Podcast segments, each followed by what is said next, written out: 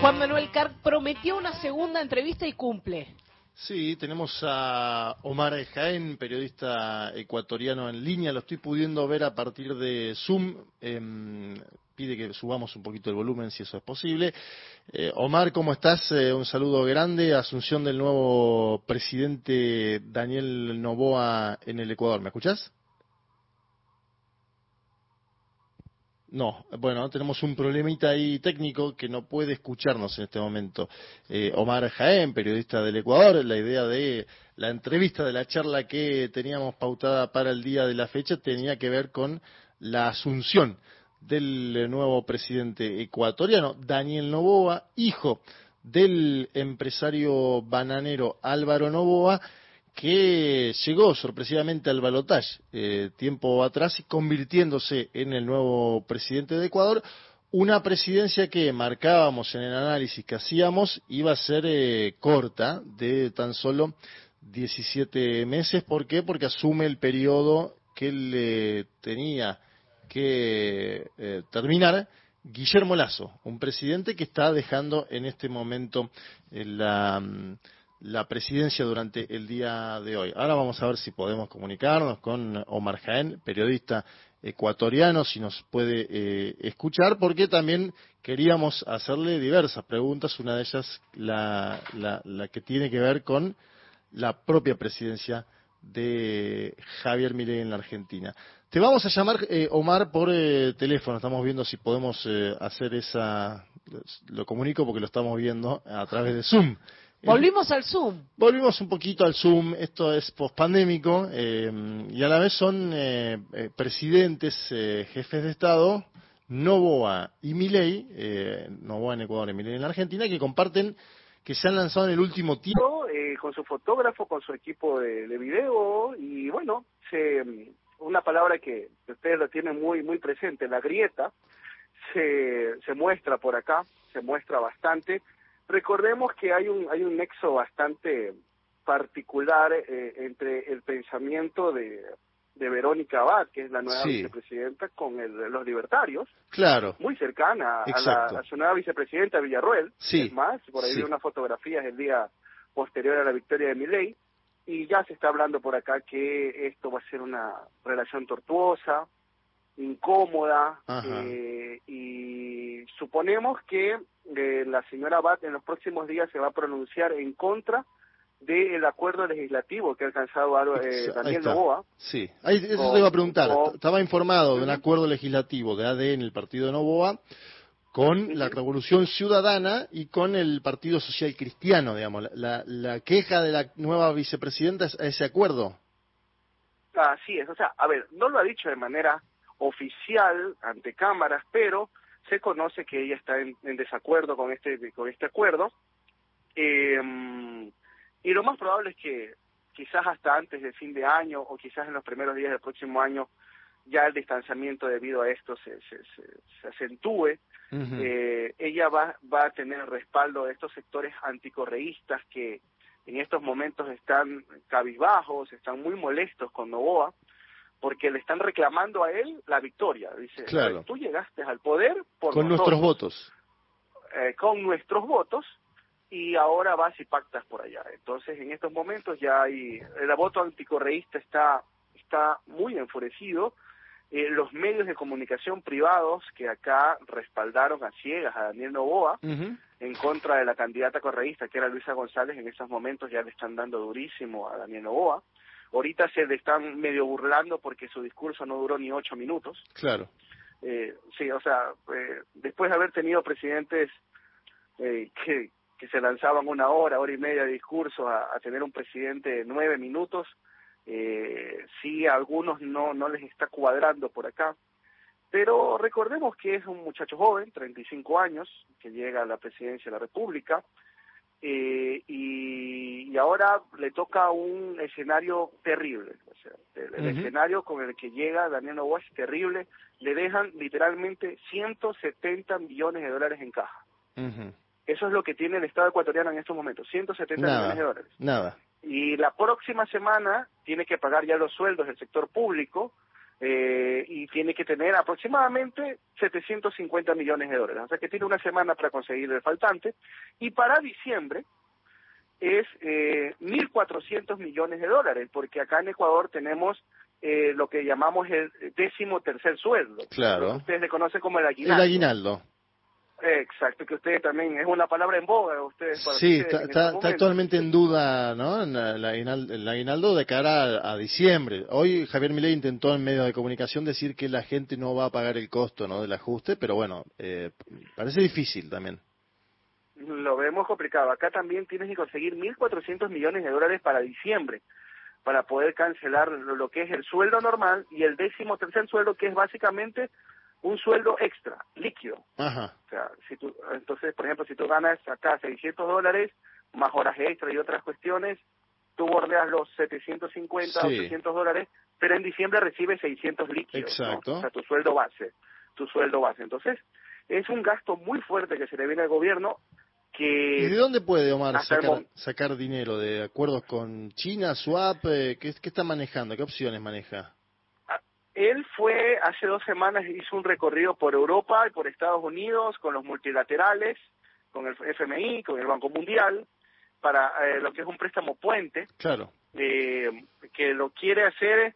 Hay algunos acá bastante optimistas que creen que nos pueden estar dando cuatro mil millones de dólares y yo lo dudo mucho con el riesgo país que tenemos, con las deudas que tenemos que ya cancelar eh, a, a principios del próximo año, pero veamos cuánto nos pueden prestar los multilaterales. Eh, aparte de esto, súmale, eh, estamos con cortes de energía acá en Ecuador. Eh, ayer y hoy no hubo justamente por la posesión, para no pasar vergüenza con, con los invitados internacionales, pero ya mañana se reanudan en Ecuador las- los apagones y estamos en una situación compleja, inseguridad, eh, desempleo liquidez, apagones y, y probablemente la próxima semana también tengamos una semana en lo político bastante convulsa, porque aquí también te brindo otra, se podría decir primicia, eh, probablemente la próxima semana se reactive el juicio contra Guillermo Lazo en el Pleno de la Asamblea Nacional Ajá. el, lo que motivó la disolución de la Asamblea en mayo se podría reactivar la próxima semana. Recordemos que Lazo, en el momento en que llamó a la disolución de la Asamblea, lo que acá le llamamos la muerte cruzada, Sí, ya solamente faltaba una sesión de debate y la votación, exacto. que eso son 72 horas entre las dos cosas. Entonces, muy probablemente el próximo martes la Asamblea retome el debate, se esperan 72 horas y posiblemente, posiblemente, insisto, el próximo viernes esté censurado Guillermo Lazo, lo que lo llevaría a tener una inhabilitación política de dos años. Ajá. Así es nuestra normativa, esa es nuestra normativa. Cuando un funcionario es censurado, porque ya no se lo puede destituir porque ya está fuera del cargo, pero al estar censurado perdería dos años de derechos políticos. Un hombre que igualmente, Omar, y yo te iba a hacer la pregunta ahora, eh, un hombre que se va con una alta impopularidad, Guillermo Lazo, del gobierno. ¿Qué, qué- si, si me tuvieras que describir en dos minutos para las y los oyentes de la Argentina cómo fue la presidencia de Lazo, ¿cómo la describirías? El peor experimento de nuestra historia. El peor experimento de nuestra historia. O sea, peor que incluso que el, de- que el gobierno de Lenín Moreno. Sorprendentemente, cuando terminó Moreno, en Ecuador nos mirábamos a las caras y decíamos, no puede venir nada peor. O sea, ya- de aquí es para arriba, ¿no? Porque no Claro. podíamos caer más. Pues caímos. Caímos. Y- Caímos redonditos y caímos mal, muy mal.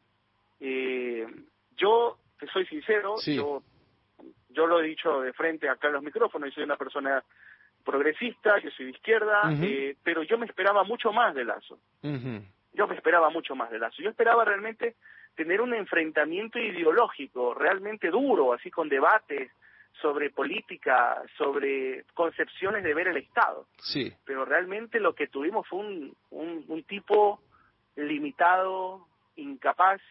eh,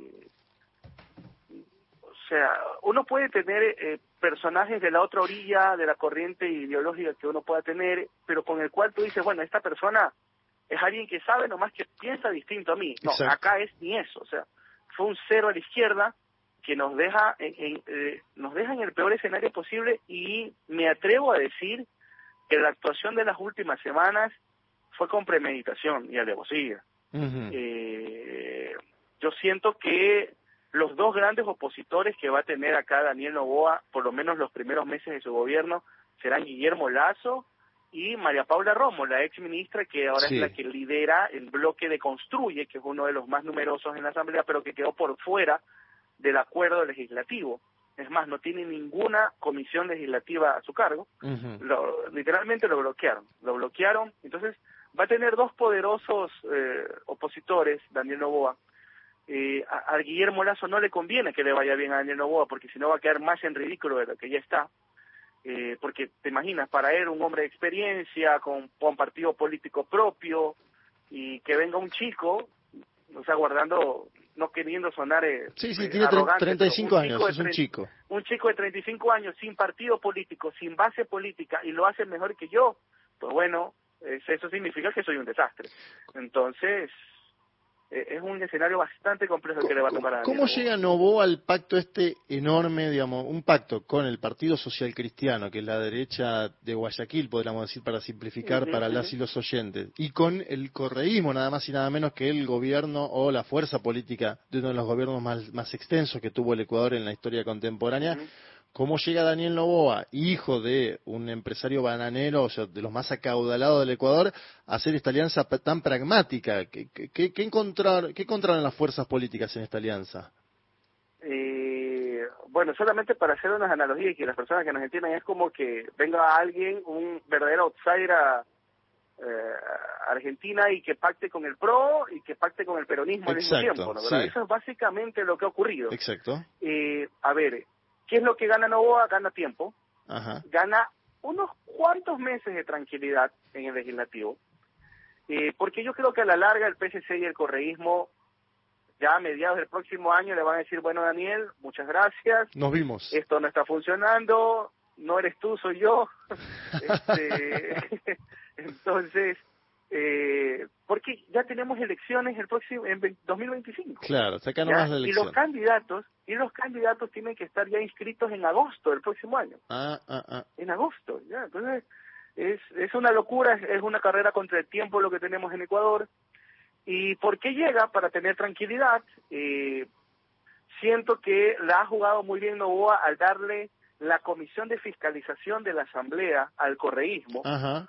Porque el correísmo está con la sangre en el ojo y va, va a fiscalizar fuerte, muy duro al gobierno de Guillermo Lazo y el de Lenin Moreno. Entonces, eso como que los va a tener un poco tranquilos, así, a ver, tomen, esto es una presa para que jueguen un Diviértanse, ratito, ¿no? Diviértanse. diviértanse un poquito y a mí déjenme acá, déjenme acá ver qué puedo hacer yo en lo económico, ¿no? Ahora, mi gran preocupación es que él va a enviar una reforma tributaria el 28 de noviembre, Sí. Eh, pero él está insistiendo en que él mm, no va a subir impuestos, Ajá. sino que al contrario, va a rebajar impuestos y a dar hasta amnistía tributaria. Lo cierto es que acá hay una gran discusión entre economistas que eh, dicen, mira, todo muy bien, suena muy bonito, pero no hay plata, no hay plata. Y yo siento que a la larga Daniel Novoa tendrá que tomar alguna medida de shock eh, con, con el lógico costo político y, y las calles calientes eh, va a ser va a ser bastante complicado va a ser bastante complicado el próximo año a ver todo este 2023 nuestra gran preocupación en Ecuador fue la seguridad Sí.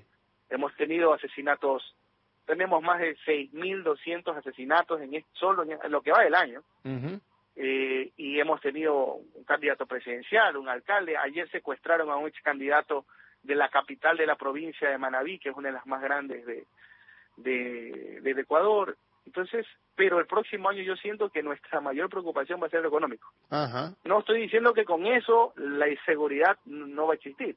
O sea, no va a haber inseguridad. Va a haber, pero ahora creo que lo económico va a ser aún más preocupante para los ecuatorianos. ¿Hay algún acuerdo con el Fondo Monetario Internacional en negociación en este momento? Me acuerdo que en, su, en entonces eh, presidente Lenín Moreno había ejecutado ¿no? un préstamo con eh, el, el Fondo Monetario Internacional, pero te pregunto, ante esta escasez de dinero, que aparte estaba buena charlarla en Argentina, que es un país donde se está pensando en la dolarización, eh, había un funcionario llamado Campo que iba a ejecutar eso, que en este momento está saliendo eyectado del todavía no gobierno de Milei por eh, enojos con otro funcionario llamado Caputo que asumiría en economía. Estas todas son, son internas de último momento, pero Caputo hombre de Macri, ¿no? Claro, exacto, exacto. Bueno, ahí mira, te llevo directo a la pregunta que te quería hacer.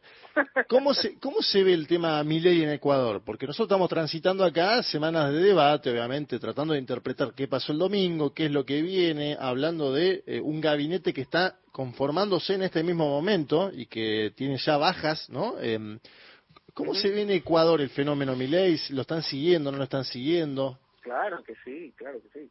Eh, bueno, eh, como casi en toda la región, hay unos que están sorprendidos gratamente y otros que están sorprendidos de manera pesimista.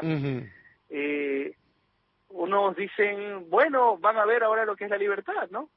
Y no sé, yo yo he podido visitar tu país cuatro veces, enamorado de tu país.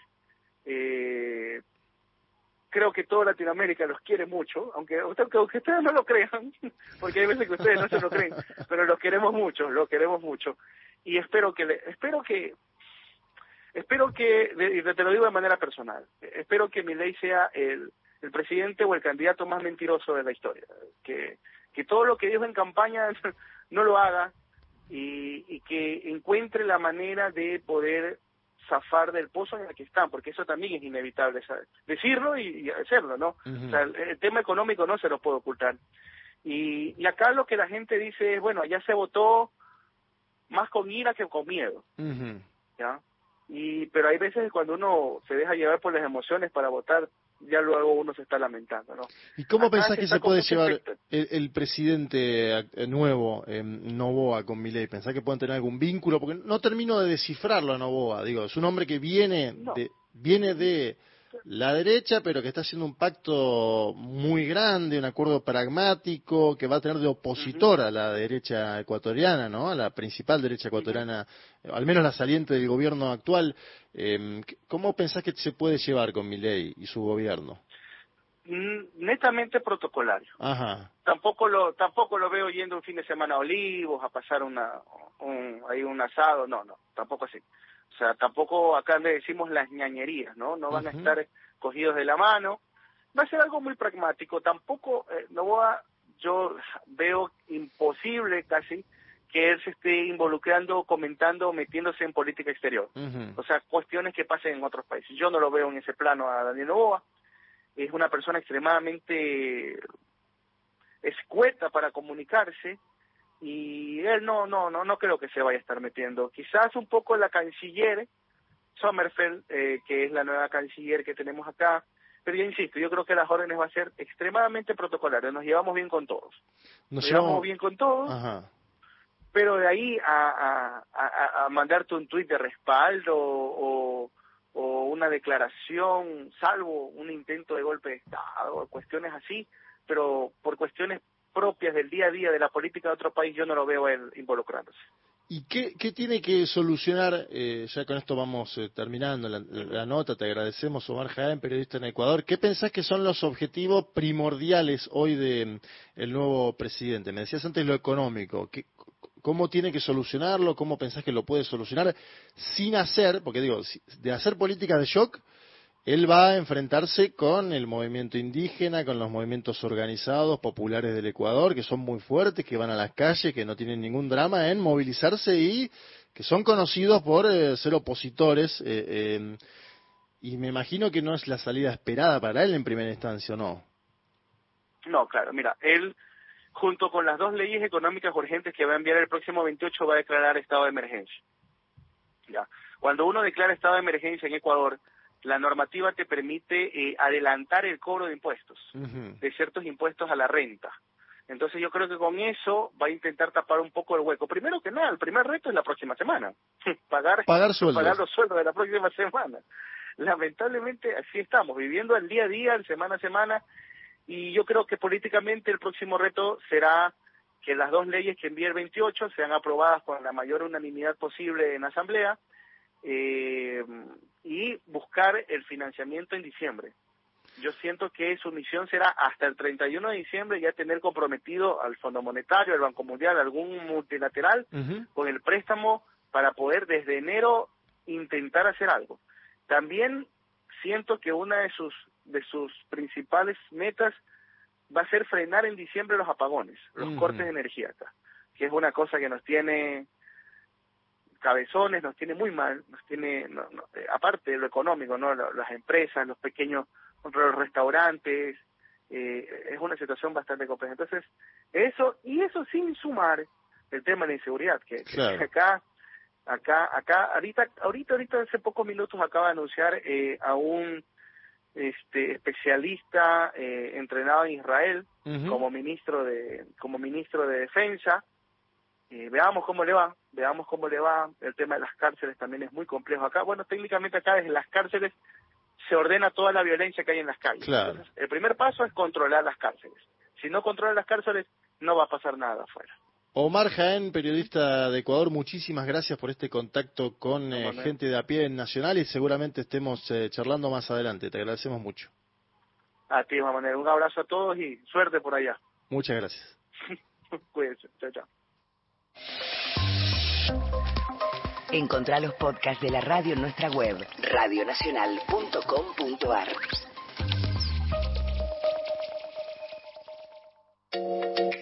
Noviembre. Todo el año nacional. La radio pública. Un programa con agenda propia. Gente de a pie. El programa de Mario Weinfeld.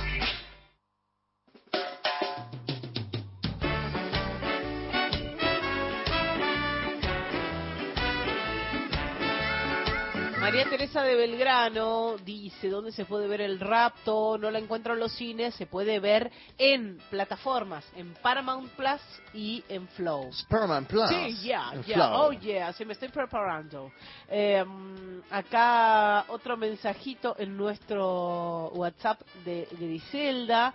Dice Griselda, me da vergüenza ajena que acá se vote un presidente sin gabinete, sin ministro de Economía y diciendo eh, y desdiciéndose a las horas, que la gente no sepa quién es Caputo, Roca, Midlin y la mafia que los rodea. Mensaje de Griselda. Eh, nos vamos yendo, Juan Manuel. Nos vamos yendo. Que gane el, mejor.